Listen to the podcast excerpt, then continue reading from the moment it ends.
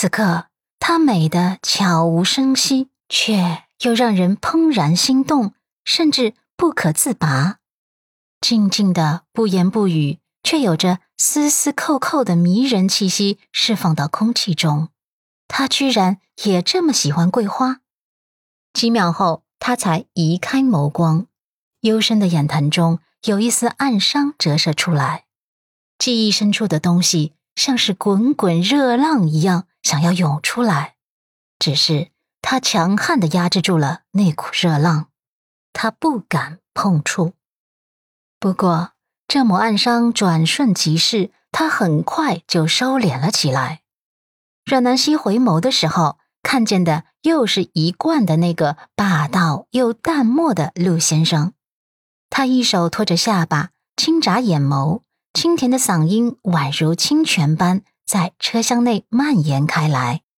陆先生，今天怎么会这么巧啊？我们是偶遇，还是你别有用心的跟踪啊？陆漠北傲娇的扬唇，自然是偶遇。阮南希调皮的笑了。嗯，你那么忙，日理万机的，这个点不在办公，怎么会在大马路上？你这是要去哪？要回公司吗？陆漠北不答反问。你想去哪儿？阮南希不假思索，我当然是回家啊，因为我乖顺啊。时刻谨记着陆家的家规，陆家的女人没有特殊情况不能晚归。他还真是研究过陆家的家规，所以这话能像模像样的说出来。陆漠北看着他调皮的样子，眸中浑然不觉的暖意闪过，然后点头：“那就一起回家。”阮南希有些意外：“你今天不加班了吗？”嗯，平时你都很晚才回家的。嗯，陆漠北高冷的哼了一声。其实他自己也不明白，这一刻怎么就突然觉得工作可以放一放，怎么就突然想陪他一起回家了。阮南希对于陆先生的高冷差不多已经习惯了，他点头，小脸上笑容更加温暖了。真好。我记得你好多天没回家陪家里人一起吃晚饭了。你今天早早回家，全家人一定都很开心的。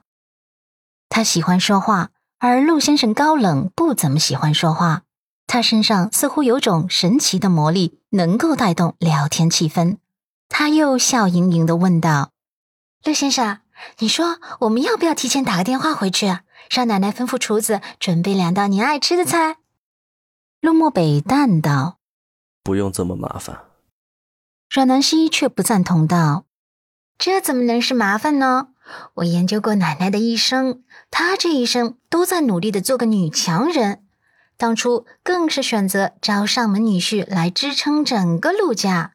年轻的时候打拼的一定很累，好不容易老了可以退休闲下来了，又会觉得无所事事，这个时候就会有一种被需要感滋生了。”所以呢，我们还是给奶奶打个电话吧，麻烦她吩咐厨房多做几个你爱吃的菜。晚餐的时候你吃的开心，她看的也欣慰，会觉得自己在晚辈面前很有价值感。说完，他拿出手机拨打了家里的座机，然后小嘴甜甜的让管家转告奶奶。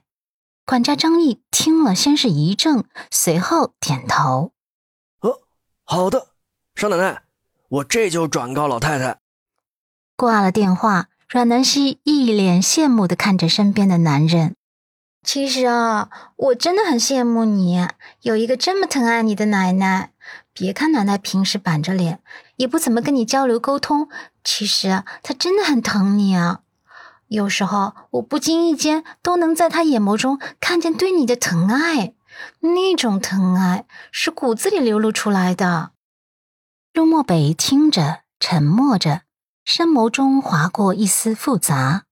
他知道奶奶很疼爱他，只是奶奶也很固执，总是喜欢用他自己的方式去疼爱他，就跟母亲一样，总是用他们自己喜欢的方式来疼爱他，从来都不会深究他到底喜不喜欢他们疼爱自己的方式。